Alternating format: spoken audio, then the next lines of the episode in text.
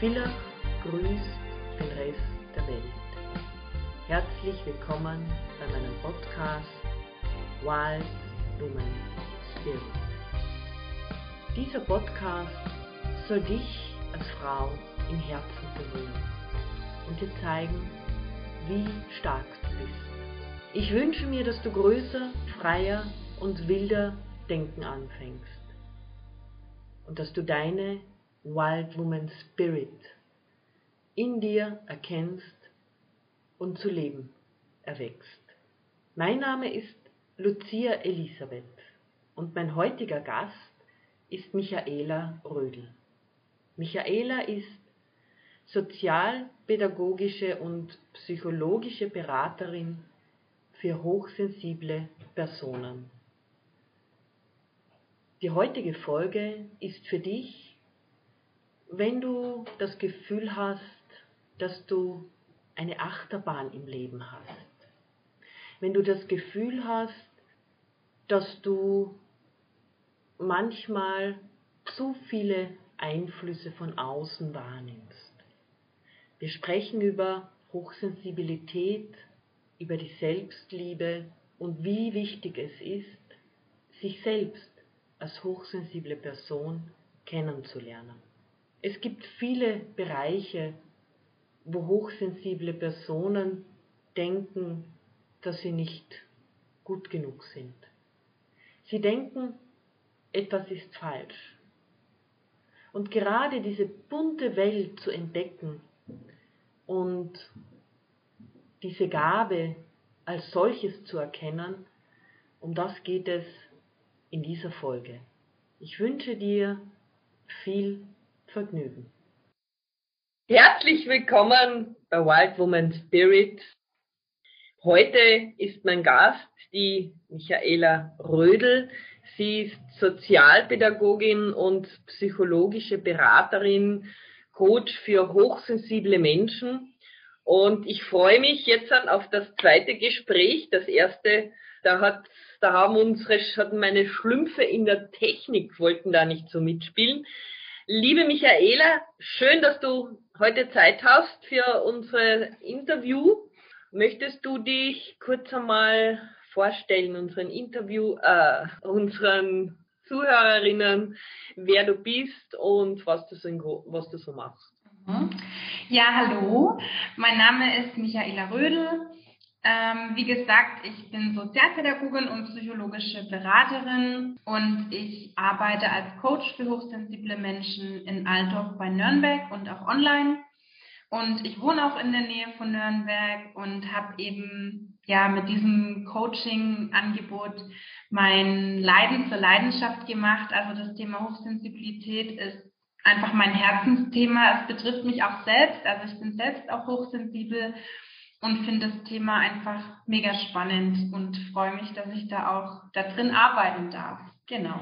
Liebe Michaela, die Hochsensibilität ist ja im Moment in aller Munde.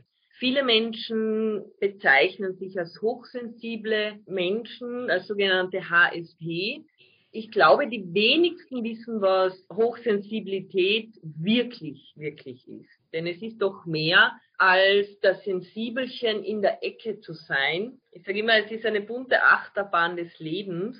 Und wie definierst du die Hochsensibilität? Gehst du da eher auf den Weg von Alain Aron, der das gesellschaftsfähig gemacht hat?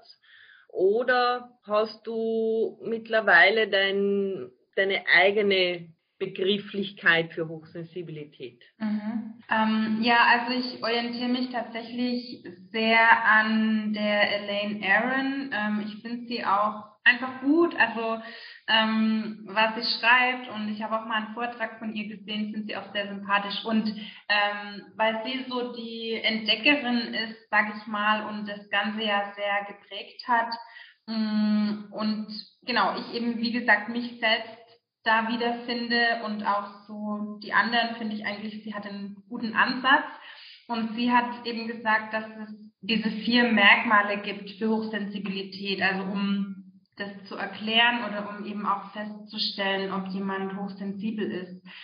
Und ähm, das erste ist die gründliche Informationsverarbeitung, also dass wir hochsensiblen Menschen ähm, Reize, Sinneseindrücke intensiver wahrnehmen und auch länger brauchen, die zu verarbeiten. Also unser Gehirn. Das ist ja eine neurolale Sache, also eine Nervensache, dass unser Nervensystem einfach anders arbeitet als das von normal sensiblen Menschen und dass es eben genau alles intensiver wahrgenommen wird und länger verarbeitet wird. Und das zweite Merkmal ist dann die Übererregung. Also das ist ja ganz logisch, ne? wenn wir praktisch einen kleineren Filter haben oder einen größeren Verstärker für die Reize als andere Menschen, dann wird es auch einfach schnell zu viel, weil wir viel mehr Informationen reinkriegen und verarbeiten müssen als andere Menschen. Genau.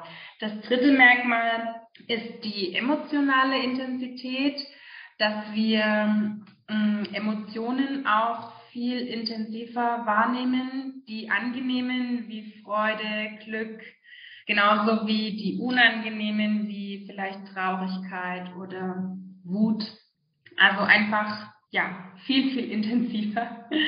Und das vierte Merkmal ist so die sensorische Empfindlichkeit oder Empfindsamkeit, also dass unsere Sinne einfach logischerweise auch ja, mehr wahrnehmen. Also nicht die Sinne an sich, sondern im Gehirn sitzt es ja, wie gesagt, aber dass wir praktisch mit den Augen mehr sehen, mehr Details äh, wahrnehmen, grelles Licht, sehr anstrengend ist, weil es eben intensiver ist.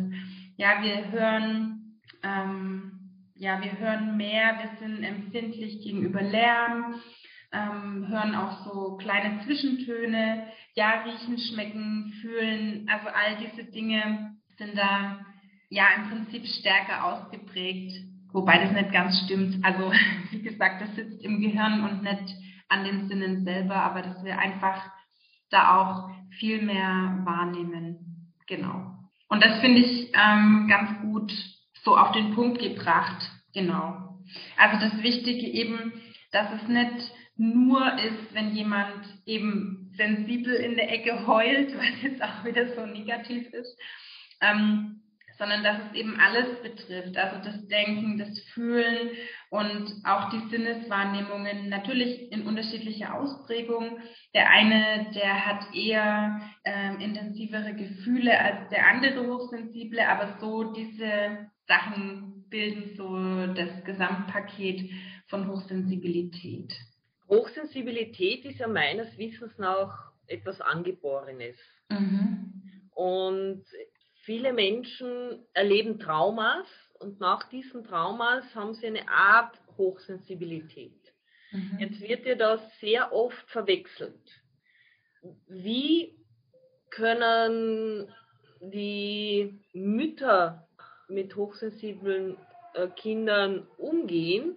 Weil ich weiß es ja auch von mir, dass man als hochsensible Person, als HSB, hat man ja sehr viele Sinneseindrücke. Und was heute in ist, was heute interessant ist, ist morgen out. Und das zieht sich ja in sehr vielen Lebensbereichen und das kann ja für die Eltern eine Belastung werden. Heute mag ich Ballett, morgen mag ich Klavier, heute liebe ich die Tiere, morgen mag, äh, liebe ich vielleicht den Kampfsport.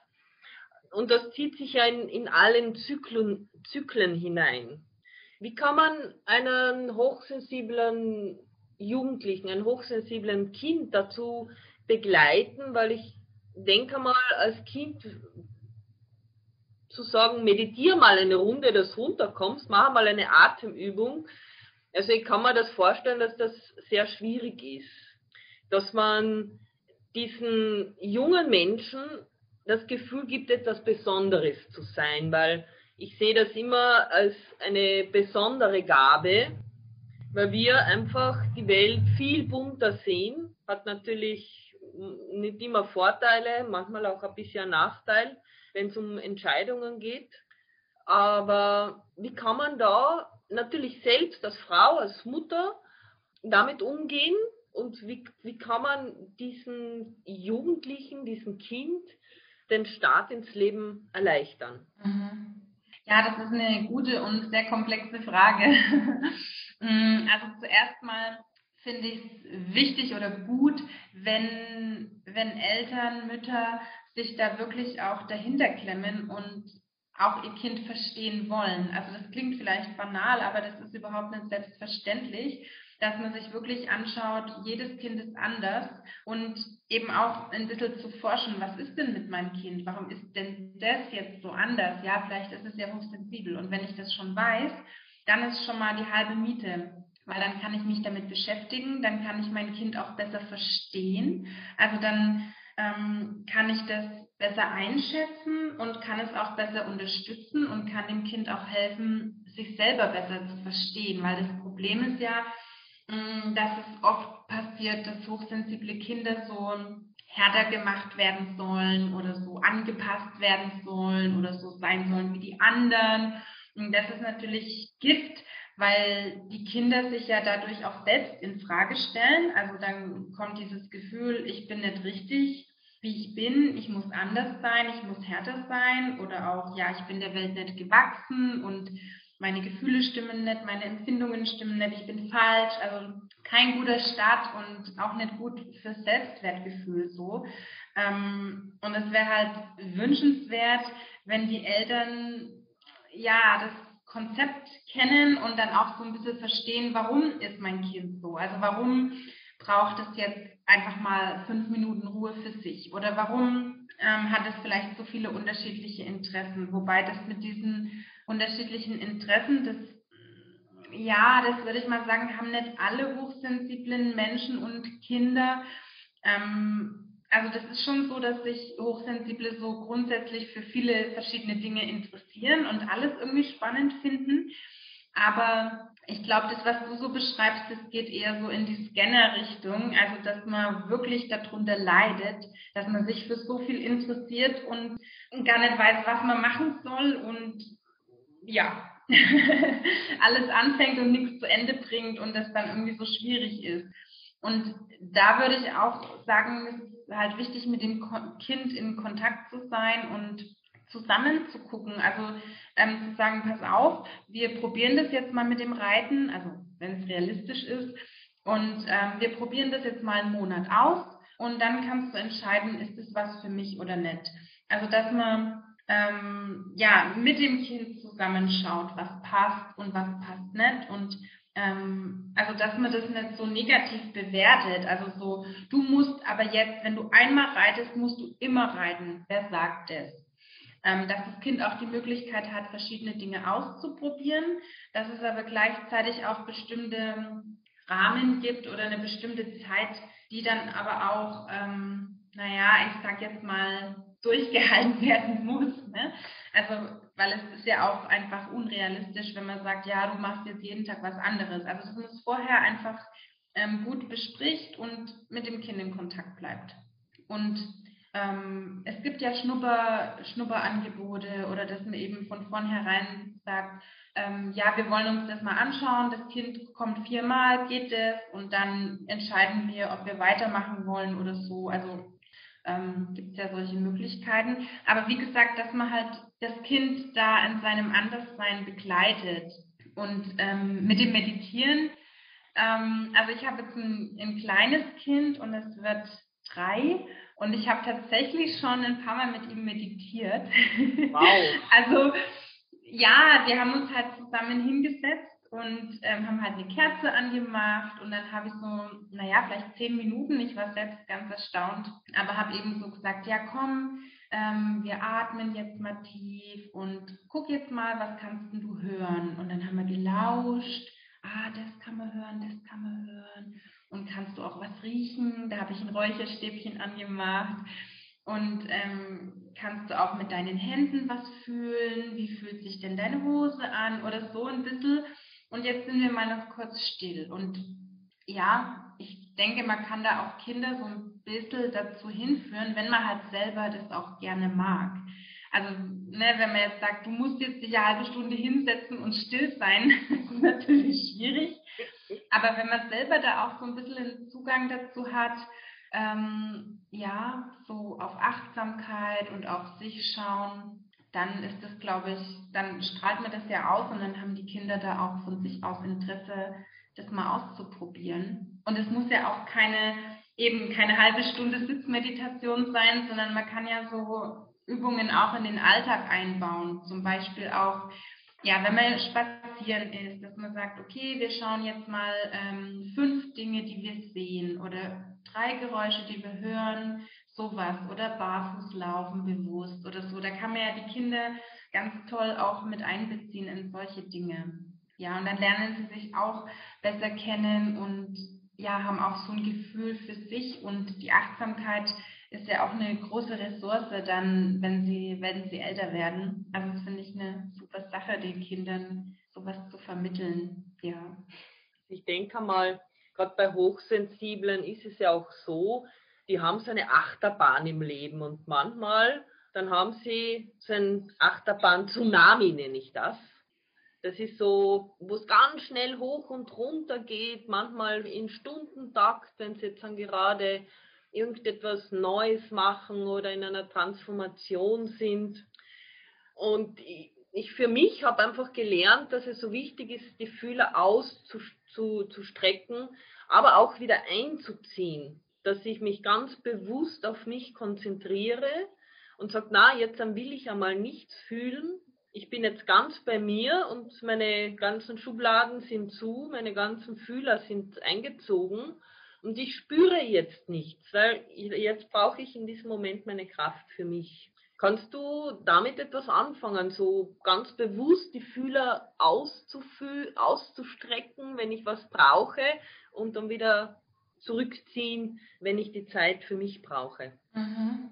Ja, ich finde, das ist total wichtig, dass wir da so eine Balance finden, also zwischen innen und außen und dass wir da die Extreme vermeiden, weil es gibt ja die Hochsensiblen, die nur mit ihren Fühlern draußen sind und irgendwie dauernd ja was erleben wollen, was ja auch in Ordnung ist, aber was einfach dann zu viel ist. Und sie schaffen es nicht, sich dann auch mal nach innen zu ziehen. Und es gibt aber auch Hochsensible, die vielleicht aus der Angst vor der Überstimulation, vor der Überreizung sich total in sich selbst zurückziehen und sich auch einigeln, ja, Kontakte abbrechen, gar nicht mehr rausgehen und so. Und das ist eben beides nicht gesund. Und da ist es gut, so eine Balance zu finden, ähm, ja, was nicht immer einfach ist. Ähm, und wo ich aber glaube, dass ein großer Schlüssel einfach ist, ja, mit sich selbst gut im Kontakt zu sein und einfach zu wissen, ist mir das jetzt zu viel oder würde mir das jetzt gut tun, ähm, wenn ich da jetzt heute Abend noch hingehe oder bleibe ich vielleicht doch lieber zu Hause, brauche ich jetzt heute die Ruhe, weil ich so einen vollen Tag hatte. Also das kann man im Prinzip nur selber entscheiden und selber wissen und selber fühlen, was dann in dem Moment gut für einen ist und stimmig, ja. Ich glaube mal, mit der Entscheidungsgabe, da tun sich ja gerade die HSBs äh, unheimlich schwer, weil man hat diesen Vorteil, dass man die Dinge ja beleuchtet auf allen Situationen, auf allen Möglichkeiten. Und das kann schon Tage, Wochen oder Monate dauern. Oder man entscheidet sich gar nicht. Und in dieser schnelllebigen Zeit. Man lernt immer, du musst eine Entscheidung treffen und treff sie jetzt und dann ist dein Ziel fort. Und mit diesem Druck von außen und dieser Entscheidungsfindung, da tun sich ja die, ein HSB tut sich ja da unheimlich schwer. Mhm. Ich gehe dann ja. im Kreis mit meinen zwei Zetteln, habe ich das schon beim ersten Tag gesagt und eine meine Miste und äh, irgendwas und habe natürlich mit der Zeit auch gelernt, auf mein Bauchgefühl zu hören aber was empfiehlst du bei einem Hochsensiblen, der sich partout nicht entscheiden kann? Ja, da muss man erstmal gucken, was sind es für Entscheidungen. Also geht es jetzt darum, kaufe ich die roten oder die blauen Schuhe oder ist es jetzt, wandere ich nach Alaska aus? Ne? Das sind ja schon mal Entscheidungen von großer Tragweite. Mm, und ich finde auch dieses, also dieses Bauchgefühl, was du gesagt hast, und die Intuition, mm, total wichtig. Also Hochsensible haben da ja auch ein echt starkes Bauchgefühl und eine, und eine starke Intuition eigentlich. Aber so oft trauen wir dem nicht oder haben auch verlernt, auf unsere Intuition zu hören, weil wir oft irgendwie, ja, vielleicht als Kind da nicht ernst genommen wurden oder ähm, weil wir uns nicht, ja, weil wir uns nicht trauen, auf unser Bauchgefühl zu hören, weil es vielleicht so komisch scheint oder nicht passend scheint.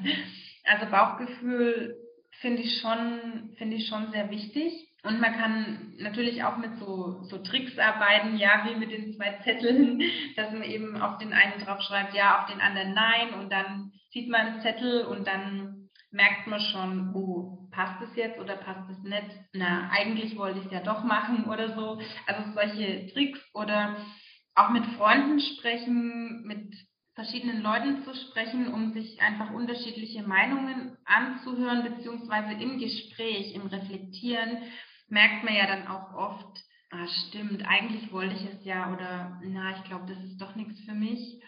Mm, Schreiben finde ich auch sehr gut, weil da ist man dann nochmal so mehr aktiv im Prozess bei seinen Gedanken und merkt dann doch eher, will ich das eigentlich, will ich das nicht, ist das jetzt wirklich gut, ist das, ist nicht gut.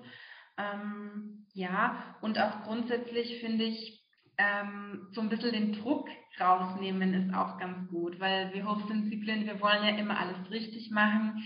Wir wollen richtige Entscheidungen treffen, die hundertprozentig durchdacht sind und die hundertprozentig richtig sind und sich dann auch erlauben zu scheitern, ähm, beziehungsweise das Ganze ein bisschen lockerer zu sehen, weil ähm, ja, wir wollen eben perfekt sein und wollen keine Fehler machen und keine falschen Entscheidungen. Aber warum denn? Also ähm, mir hat es unheimlich geholfen, das ein bisschen lockerer zu sehen. Also dieses ähm, richtig und falsch. Gibt es dieses richtig und falsch eigentlich? Also ich habe auch immer so viel Angst gehabt oder habe es manchmal auch noch so eine falsche Entscheidung zu treffen, ne? Und dann tagelang drüber gegrübelt, das, das, das. Und jetzt denke ich mir, ja, okay, ähm, beide, beide Dinge haben sein, also haben ähm, verschiedene Konsequenzen und beide Optionen haben Vorteile und Nachteile. Und selbst wenn ich jetzt ja eine Chance verpasse oder ja irgendwie einen Weg gehe, der vielleicht, naja, nicht unbedingt der optimale ist, dann kann ich ja trotzdem auch was daraus lernen oder das Leben gibt mir eben eine andere Lektion und es gibt auch immer wieder meistens Möglichkeiten, noch irgendwie rum ähm, um die Kurve zu gehen und doch noch irgendwie einen anderen Weg zu gehen. Also ich glaube, man darf sich da ein bisschen befreien und diesen, diesen Druck auch wegnehmen von diesem, es gibt nur die eine richtige Entscheidung und den einen richtigen Weg. Ähm, ja, was ist richtig und was ist falsch, ne? So, ja. Das sind so meine Gedanken dazu. Es ist ein spannendes Thema, was ist richtig und was ist falsch. Mhm. Ich beschäftige mich jetzt seit geraumer Zeit mit einer ganz speziellen Emotion, das ist die Schamwut. Die Schamwut, die wird ja ganz selten einmal beschrieben und ich habe bei meiner Recherchen halt rausgefunden, also für meine Erklärung, was Schamwut ist, dass speziell hochsensible Menschen diese Schamwut haben. Und mhm. bei viele, also bei den Hochsensiblen dadurch sie sind ja sehr anfällig auf toxische Beziehungen, auf toxische Menschen und auch auf toxische Gefühle. Und da kann auch diese Scham, die ja im Kollektiv vorhanden ist, also nicht nur bei uns, ist ja schon schlimm genug, dass wir sie haben, aber es ist ja im Kollektiv vorhanden. Von unseren Ahnen, Mutter und Großmutter und bla bla bla. Und wenn diese Scham ganz tief reingeht, dann ist ja für den Menschen toxisch. Dann ähm, früher hat man Minderwertigkeitskomplex gesagt, heute ist es diese toxische Scham und das betrifft ja auch meistens hochsensible Menschen. Und ich glaube, wenn die, wenn die Scham mit der Wut dann kollidiert, dann ist das ja, ja, mir fällt nur der Name Tsunami ein. Also, ähm, was ist deine Meinung zu, diesen, zu dieser ganz speziellen Emotion, zu dieser toxischen, ähm, wie kann ein Hochsensibler mit seiner eigenen Scham und mit dieser kollektiven Scham, wie kann er sich integrieren, wie kann er diese Schamwut integrieren, so dass er verstehen anfängt, das ist weder richtig noch falsch, sondern das gehört einfach zum Leben dazu. Mm, ja, also ich glaube, das, das betrifft ja alle Gefühle, ne? Also das ja. ist jetzt eher so ein, wo wir oder wo die Gesellschaft sagen würde, ein negatives Gefühl. Also ich mag ja die Unterteilung nicht ähm, in positive und negative Gefühle, aber so ein, also sagen wir mal ein unangenehmes Gefühl, ein Gefühl, was wir weghaben wollen. Und ähm, ja, da haben wir ja alle sehr viele Gefühle, die wir nicht haben wollen. und ähm, also ich bin ein großer Freund, ähm, alle Gefühle zuzulassen und die da sein zu lassen, den Mut zu haben, sich die anzuschauen und die auch zu fühlen, also die wirklich in der Tiefe zu fühlen. Und wenn man das alleine nicht, nicht schafft, wenn man da einen sicheren Rahmen dazu braucht, um diese Gefühle zu spüren, um sich denen zu öffnen, sich dann auch eine professionelle Unterstützung zu suchen, einen sicheren Rahmen, in dem man die Gefühle spüren kann und zulassen kann, ähm, dass man sich einfach auf die, auf die Spur, auf die Suche begibt. Wo kommt dieses Gefühl her? Wo sitzt das Gefühl? Was macht es mit mir und so weiter? Ähm, weil dann können sich auch Gefühle lösen und dann kann Heilung passieren. Mm, was auch nicht heißt, dass diese Gefühle dann für immer weg sind, weil ähm, das Leben ist einfach so, dass die bunte Palette der Gefühle dazugehört und ich finde alle Gefühle wertvoll und alle Gefühle haben ja auch ihren Sinn und ihre Berechtigung. Ähm, aber das halt so, dass das Leiden unter bestimmten Gefühlen, dass das aufhören darf, wenn wir uns da liebevoll zuwenden. Also wenn wir uns nicht schämen, dass wir uns schämen, wenn wir nicht wütend auf uns sind, weil wir wütend sind und das Ganze nur noch schlimmer machen, sondern dass wir uns selbst da Verständnis und Mitgefühl entgegenbringen und uns da liebevoll anschauen und sagen, boah ja, da ist dieses Gefühl, Mensch, wo kommt es denn her? Wann war das denn das erste Mal da? Wie fühlt es sich denn an? Also das ist auch so ein, ein wichtiger Punkt, da liebevoll mit sich selbst zu sein, in diesem Prozess sich selbst liebevoll an die Hand zu nehmen. Ja. Ja, also es ist hat ja sehr viel mit der Selbstliebe, mit dem Selbstwert zu tun. Ja. Dass man die ganzen Emotionen erkennen anfängt, integrieren anfängt. Mhm. Wie definierst du für dich Selbstliebe und Selbstwert? Hm. Selbstwert. Ähm, ja, Selbstwert ist ja eigentlich erstmal der Wert, den ich mir selbst gebe. Und das Selbstwertgefühl ist dann, wie ich das fühle. Also wie, wie viel Wert ich mir beimesse und im Endeffekt, wie sehr ich mich mag, wie sehr ich mich selbst schätze. Ähm, und Selbstliebe ist dann, ja, ist dann noch so eins drauf, finde ich, so eine, also wirklich eine innige Freundschaft mit sich zu haben. Also es gibt ja verschiedene Dinge. Man kann sich ähm, akzeptieren, man kann sich mögen, man kann sich lieben. Also das gibt ja so verschiedene Abstufungen. Mm, und so Selbstliebe ist eigentlich schon so für mich das Höchste, das Höchste der Gefühle. also, äh, ja, dass ich mir vorstelle, so wie ich jemanden anderen liebe, also da kann man sich natürlich auch stundenlang drüber unterhalten, was das jetzt bedeutet. Für mich bedeutet das, äh, jemand anders zu lieben, ihm Respekt entgegenzubringen, liebevoll mit ihm zu sein, Verständnis für ihn zu haben, ihm zu helfen, Zeit für ihn zu haben, solche Dinge. Und dann ähm, projizieren wir das Ganze auf, auf uns selbst. Also wenn wir lieb mit uns sind, wenn wir uns, ähm, also das geht einher mit dem sich selbst schätzen und sich selbst auch einen Wert beimessen. Wenn ich mir selbst wichtig bin, dann kann ich mich auch lieben, dann, also das ist so ein bisschen im Zirkel, ne? ähm, ja, gut zu sich zu sein und für sich selbst auch einzustehen, also sich gut um sich zu kümmern und Selbstliebe bedeutet für mich auch, ja, die unangenehmen Dinge zu lieben oder liebevoll zu betrachten. Also die Dinge, die ich vielleicht nicht an mir mag, ob es jetzt körperliche Dinge sind oder Eigenschaften, wo ich mir denke, oh Mist, könnte ich nicht einfach anders sein. also sich so als Gesamtpaket ähm, anzunehmen und liebevoll zu betrachten. Ich finde, es hat ganz viel mit so einer Einstellung zu tun, also wie man sich selbst gegenüber eingestellt ist, wie man sich behandelt, wie man auch über sich denkt, über sich spricht. Ja. wie, wie man das auch mit einem anderen Menschen machen würde und das so auf sich selbst bezogen. Ja, und sich selbst auch nahe zu kommen, also so mit sich selbst verbunden zu sein. Das klingt so, als wären wir zwei Personen. Ähm, ja, mit, mit sich selbst Zeit zu verbringen, sich selbst nah zu sein, sich selbst gut zu kennen und gut für sich zu sorgen. Ja, solche Dinge. Ja, also denke mal, für einen Außenstehenden klingt ja das alles ganz leicht. Ja, sich lieben, sich äh, selbst den Wert geben, seine Absichten kennen, seine Werte kennen.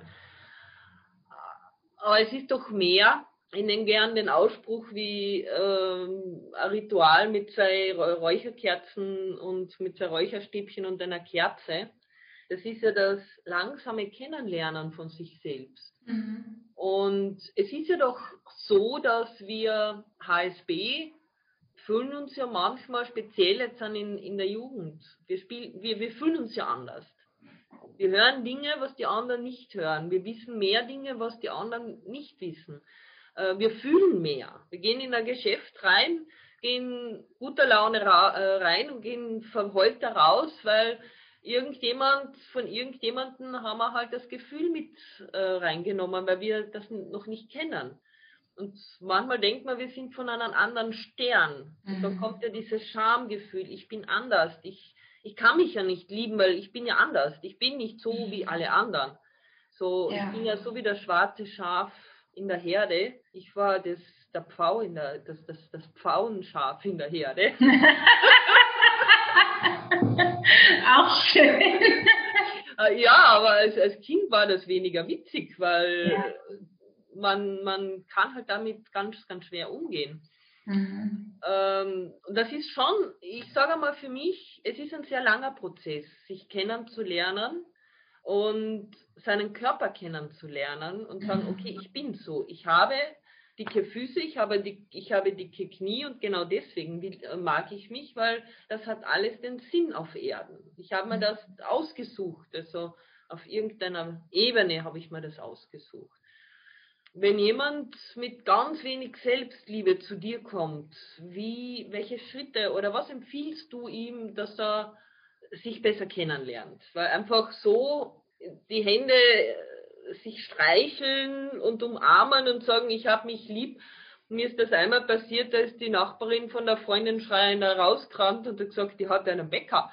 Äh, die hat das nicht gekannt. Die hat sich nicht umarmen können. Die hat nicht sagen können, ich liebe mich. Das war ein mhm. No-Go für sie. Ja, ja. Ja, das ist auch, glaube ich, so die Mehrheit. Ne? Also ich glaube, dass sehr, sehr, sehr, sehr viele Menschen, ob sensibel oder ähm, normal sensibel, ähm, sich einfach nicht mögen und erst recht nicht lieben, weil wir auch immer so, also alle Menschen ja auch so viel Kritik erfahren und weil auch immer so viel kritisiert wird und ja, unsere Gesellschaft ist da irgendwie auch nicht so rosig. Auf jeden Fall, diese Frage ist jetzt auch schon wieder so ein bisschen eine Krugsfrage, weil ähm, also Selbstliebe in drei Tipps gibt's halt nicht, ne? Sondern das sind halt alles, das sind halt alles ähm, sehr, sehr lange Prozesse, wo man auch nicht mal schnell was reden kann und jemandem sagen kann, boah, du bist toll, du bist hübsch und er fühlt sich auf einmal toll oder so, sondern ja, richtig tiefe, tiefe, tiefe Prozesse, auch schmerzvolle Prozesse, weil man ja erstmal durch den Schmerz durch muss. Ähm, aber so ein paar Dinge, die ich ganz gut finde, ist einfach ähm, sich aufzuschreiben schon mal, was man gut kann, was man im Leben auch schon geschafft hat, ähm, worauf man stolz ist, was man an sich mag ähm, und das klingt schon mal so banal, aber viele Menschen hm, haben da wirklich erstmal ein großes Loch und es dauert ewig, bis sie da was aufschreiben können. Ähm, Eigenschaften, die man an sich mag, körperliche Dinge, die man an sich mag, Hobbys, ähm, Fertigkeiten ähm, und auch die Verletzungen. Also, weil wenn man seine Verletzungen nicht anschaut und die nicht, naja, mag, ist jetzt also dieses Lieben nicht im Sinne von toll finden, sondern im Sinne von gesund lieben oder liebevoll anschauen, verständnisvoll anschauen, das finde ich auch einen, einen sehr, sehr großen Punkt. Und da weich zu werden und die Verhärtungen zu lösen, weil wir ja oft auch so, so böse mit uns selber sind. Ja, wir mögen uns nicht, wir hassen uns sogar, wir machen uns Vorwürfe, ja, wir haben Scham und Wut auf uns selbst. Ja. Ähm, diese Dinge anzuschauen, ähm, das kann man jetzt schlecht in, in drei Tipps so sagen. Ähm, ja, auch wieder Gefühle zulassen und, und auch schauen, was sind meine Wunden? Die, die trage ich ja immer mit mir rum, ähm, dass ich da genauer hinschaue und die auch heilen können und sich damit auch zu versöhnen, also auch mit seiner Vergangenheit zu versöhnen, mit seinen Wunden auszusöhnen und auch mit Menschen oder mit Begebenheiten, die passiert sind, wo ich Leid erfahren habe, wo Menschen mir was angetan haben, was mir wehgetan hat, was mich verletzt hat, vielleicht traumatisiert hat. Also da geht es ganz schön tief. Ähm, sich auf so eine Reise zu begeben, das braucht auch viel Mut, ähm, aber das ist für mich so, das sehe ich als den Weg zur Selbstliebe, sich wirklich zu kennen mit allem, was dazugehört und sich damit auseinanderzusetzen und zu versöhnen mit der Geschichte auch. Das und mit dem so geworden sein. Wir haben ja mit uns selbst eine Bindung. Mhm. Unbewussterweise haben wir uns selbst irgendwann einmal geheiratet und gesagt, okay, ja, das ist mein Weg, so bin ich, das sind meine Werte, die haben mir immer geholfen. Und das ist manchmal von vielen Punkten abhängig, Konditionierungen, Dogmen, Gesellschaft, Ahnenreihe, Erlebnisse und also das geht ja unendlich. Und alles das, das macht ja unsere Persönlichkeit aus. Und wir haben mit uns selbst eine Bindung. Und ich habe heute in meiner Meditation einen Satz bekommen, da geht es auch um die Schamwut. Gell? Und da war eben die Frage Schamwut, weil was das ist, wie man das integriert.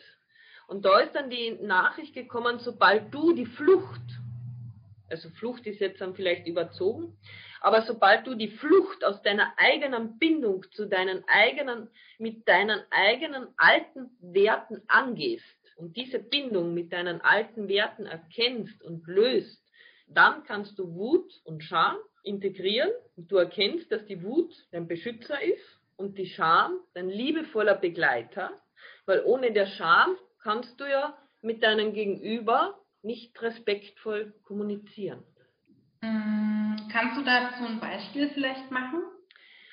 Ähm, stell dir mal vor, du hast eine Bindung zu dir selbst und du hast deine alten Werte waren ähm, dass du hast vielleicht schon eine, eine, eine Portion Selbstliebe, aber deine alten Werte, die waren jetzt ähm, so die typischen Werte, Frau macht das nicht, Frau ähm, darf sich nicht zu viel zeigen, Frau sind, ist zurückhaltend, Frau ist eher unterwürfig. Das sind deine Werte. Mhm. Frau ist, spricht nicht die Wahrheit weil die Wahrheit tut einen anderen weh. Mhm. Die Frau hat Masken an. Und das ist deine Bindung zu dir selbst, deine Werte. Und wenn du deine Werte erkennst, dass du ja das Recht hast, deine Masken abzulegen, dass du das Recht hast, dir, so wie meine Katze sagt, die Sonnenstrahlen des Lebens zu nehmen, wenn du das, du hast das Recht, deine Sexualität zu leben, ohne Schamgefühl, ohne dass du denkst, oh, jetzt bin ich eine Dirne oder eine Hure oder sonst irgendetwas. Einfach eine gesunde Sexualität, eine gesunde Liebe zum Leben, ohne dass ich jetzt vielleicht mit einem roten Lämpchen auf der Straße jetzt an, äh, gehe. Also das meine ich jetzt nicht. Ich meine wirklich die gesunde Sexualität, die, dass du sagen kannst, ja, ich kann zu, in jeder Zeit, in jeder Minute kann ich die, meine Wahrheit sagen, mhm. wenn ich sie richtig schön verpacke. Ich muss ja nicht gleich mit dem Vorschlaghammer ähm, den anderen die, meine Meinung sagen. Wenn ich das jetzt dann durchbreche und das erkenne, das Erkennen ist ja schon einmal der erste Punkt, und diese Werte dann durch neue ersetze, mhm. dann gehe ich ja eine, eine neue Bindung zu mir ein. Ja, ja. Und in dieser neuen Bindung kann ich dann auch die Scham und die, und die Wut, die ja sonst immer kollidieren, integrieren. Mhm. Weil die mhm. Wut ist eine Kraft. Also wenn ich auf einen Menschen wütend bin, dann erzeuge ich Kraft. Mhm. Und sie zeigt mir ja immer, dieser Mensch zeigt dir etwas, was du nicht sehen willst. Deswegen bist du wütend. Mhm. Das ist ja etwas, was in dir schlummert. Es ist ein Stückchen Wahrheit, was du nicht aussprichst. Mhm. Scham, wenn wir mit einem Menschen einen Respekt haben, dann haben wir eine gewisse Scham. Ja, dieser Respekt ist ein bisschen Scham, weil wir werden jetzt dann sicherlich nicht zum Busfahrer hingehen und sagen, hey, du hast lässige Augen, ähm, gehst mit mir jetzt dann am Wochenende, was nicht, nach Paris. ja, okay. Also so, oder, oder du sagst du, äh, dein Outfit gefällt mir nicht. Da, da hast du einen, einen gewissen Respekt oder oder sag mal, du gehst nicht unter die Gürtellinie hinein. Mhm. Ja? ja, ja, verstehe. Also das ist vielleicht besser erklärt, du gehst nicht unter die Gürtellinie. Mhm. Das, das, ist für jeden Menschen was anderes. Dann hast du eine gesunde Scham, weil du ver, verpackst das dann anders, dass es den anderen nicht wehtut, auch mhm. in der Ehrlichkeit. Und das ist bei mir heute durchgekommen in der Meditation, wo ich sage, okay, das klingt für mich logisch. Wie schaut das bei dir aus als Expertin? also mit diesen ähm, alte Werte, neue Werte. Ja. Mhm. Ja, also das finde ich total, total sinnvoll. Also das sehe ich, das sehe ich ja genauso. Ähm, wie kann man das jetzt kurz kurz runterbrechen, was du gesagt hast. Ähm, ja, dass wir bestimmte, also ja, wir haben eine Beziehung zu uns und genau, ich finde, also wir behandeln uns ja oft so ähm, ein Stück weit auch wie unsere Eltern uns behandelt haben oder so. Viele Werte kommen ja auch ähm, von unseren Eltern oder ja, manche auch durch, durch uns selbst, durch bestimmte Erfahrungen. Und ähm, ich finde, der erste Schritt ist eben, sich darüber bewusst zu werden, weil wir sind ja so in unseren Automatismen, dass wir gar nicht merken, wie wir uns selbst behandeln und welche Beziehung wir zu uns selbst haben. Also ich glaube, die wenigsten Menschen oder ja leider sehr wenige Menschen denken darüber nach mm, und sich darüber bewusst zu werden und das auch ja ein Stück weit zu verstehen oder zu analysieren und dann zu gucken, mm, was was davon will ich so weitermachen und was ist gar nicht nützlich oder ähm, ja, wo, wo darf ich mir auch neue Werte geben oder was, was finde ich eigentlich?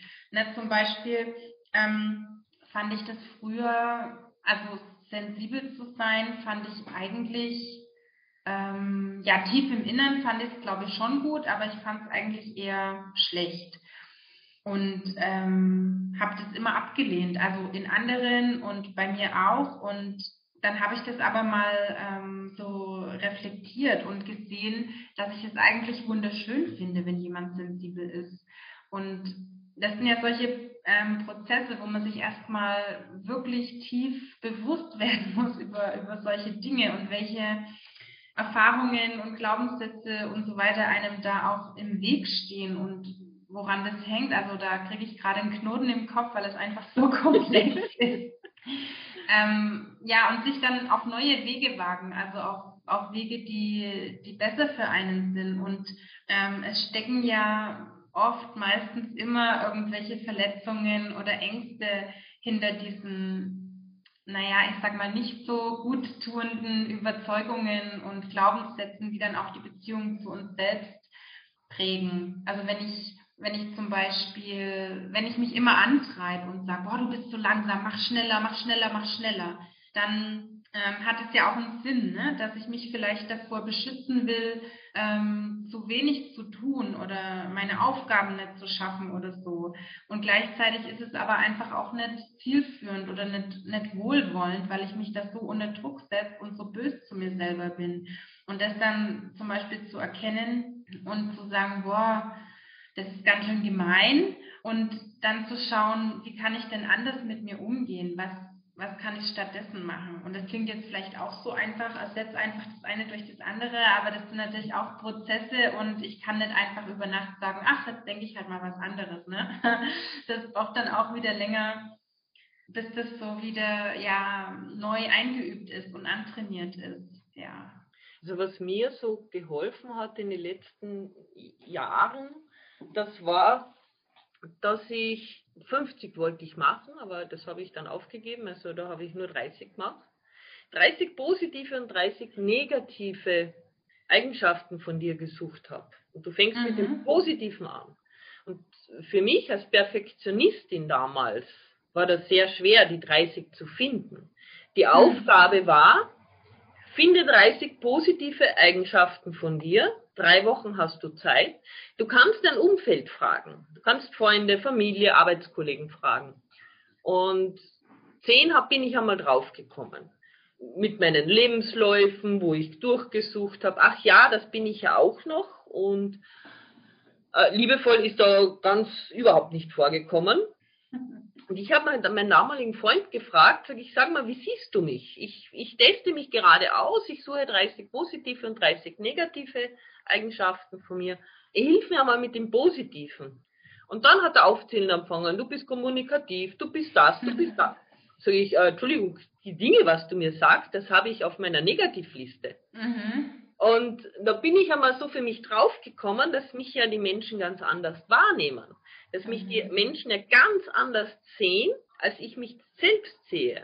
Mhm. Und da habe ich für mich meine, meine Werte, meine Eigenschaften, meine positiven gefunden.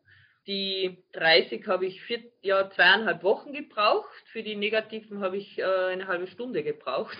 genau. Und ich glaube, dass diese Übung, die klingt so dermaßen simpel, was sie auch ist. Aber einmal rübergehen zu deinen Arbeitskollegen oder zu der, deiner Familie, zu deinen Freunden und sagen, hey, wie siehst du mich gerade? Mhm. Wie nimmst du mich wahr? Also bei den Negativen hat er sowieso nur zwei Sachen gesagt. Äh, allerdings, natürlich das, die erste Reaktion, jetzt dann hast du ein bisschen, äh, was hast du heute geraucht oder was hast du getrunken oder auf was für ein Trip bist du im Moment? Aber wenn du dann anfängst zu erklären, na, ich möchte mich kennenlernen, dann nimmt das sofort jeder schaltet um, mhm. fangt dann an, überlegen, ich sehe dich so, ich sehe dich so. Und natürlich bekommt der eine oder andere Schnappatmung jetzt an, weil er denkt, das ist, sich nach außen zu profilieren. Mhm. Ja. Was es allerdings nicht ist, weil ich will mich ja kennenlernen und in diesem Falle weiß ich, wie ich nach außen wirke und dann kann ich, wenn ich wenn mein Herz das sagt, wenn meine Seele das sagt, dann kann ich mich ändern. Mhm. Ja, und das, ähm, das Spannende dabei ist, also was du ja auch gesagt hast, ähm, dass dein damaliger Partner etwas als positiv gesehen hat, was, was du als negativ gesehen hast, dass es ja auch eine Bewertung ist. Ne? Also wir können sagen, einer ist faul oder der sorgt für seine Pausen. Also ne, das kann man ja unterschiedlich bewerten und so haben ja unsere Eigenschaften auch immer zwei Seiten. Ja. Und das ist das Spannende, auch welche Seite man da wahrnimmt und dass man auch an seinen vermeintlichen Schwächen auch was Gutes sehen kann. Also nicht um das gut zu reden und um zu sagen, ich bin so ein guter Mensch und ich habe keine Fehler oder so, aber um das auch ein bisschen zu relativieren und da ein bisschen mehr Raum reinzubringen, weil das halt alles Bewertungen und Interpretationen sind. Welch, was für eine Botschaft willst du unseren Zuhörerinnen ähm, jetzt noch mitgeben bis zum Ende hin? Was willst du mitgeben? Welchen? Mm, ja, also ich wünsche mir für alle hochsensiblen Menschen, dass sie sich auf die Suche machen, sich selbst kennenzulernen und dass sie den Mut haben, überall hinzuschauen, auch auf die Verletzungen ähm, und aber auch auf die, auf die positiven Dinge und die, die Stärken und das Potenzial, was in ihnen schlummert. Also dass man so beides ja so vereinen kann. Also dass man sich eben mit, mit den herausfordernden Seiten so aussöhnen kann und gut für sich sorgen kann und gleichzeitig die, die Stärken und das Potenzial lebt, weil hochsensible Menschen haben so viele Stärken und gerade diese, diese hochsensible Art ist so wichtig für unsere Welt, dass man sich damit nicht versteckt, sondern dass man mit diesen hochsensiblen Stärken und Eigenschaften, die andere Menschen eben nicht so haben, dass man damit dann rausgeht und eine Bereicherung für die Welt ist und für sich selbst auch, weil die Stärken, die sind ja auch nicht nur für die anderen da, sondern für einen selbst auch. Also ja, was letztendlich dann sich selbst kennen und lieben so ähm, zusammengefasst, was man da so sagen kann. Genau. Liebe Michaela, vielen Dank für deine inspirierenden Worte am Schluss, für deine Zeit. Ich freue mich, wenn wir wieder mal einen Termin zusammenbekommen. Wir haben ja, äh, dieses Thema ist so kompakt. Ich glaube, da findet man, wenn du, findet man sicherlich noch, und ich habe so, so viele Fragen auch noch. Und wenn du mehr über das Thema Hochsensibilität wissen willst, wenn du mehr über die Michaela wissen willst, die Kontaktdaten habe ich wieder unten im Infotext von ihr verlinkt. So kannst du dann die Michaela direkt kontaktieren. Liebe Michaela, ich bedanke mich auf das Herzlichste für das Gespräch und für deine Zeit und für das Dasein und Gewahrsein. Ich danke dir auch, dass ich da sein durfte. Das war eine Folge aus meinem Podcast Wild Woman Spirit. Ich bedanke mich für deine Aufmerksamkeit und ich freue mich, wenn du meinen Podcast abonnierst und ihn mit deinen Freundinnen teilst. Ich hoffe so sehr, dass er dein Leben bereichert. Lass uns gemeinsam die Wild Woman Spirit in die Welt hinaustragen. Bis zum nächsten Mal, deine Sophia.